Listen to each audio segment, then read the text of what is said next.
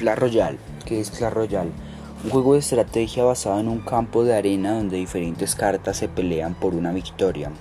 El juego se estrenó el 2 de marzo de 2016, un juego para móvil que cualquier persona con memoria en su teléfono podría jugar. Pero el juego se hizo popular hasta 2018 donde varios youtubers empezaron a subir Clash Royale. El juego empezó a crecer junto con los youtubers que lo subían.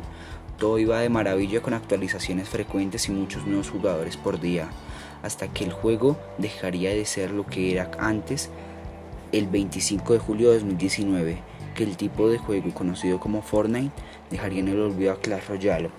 La gente ya estaba cansada del juego y el juego Clash Royale fue bajando hasta 2021 donde la gente se está aburriendo del Battle Royale. El Battle Royale es el tipo de juego de Fortnite y mucha gente ya ha vuelto a Clash Royale y se espera que sea así por unos meses más.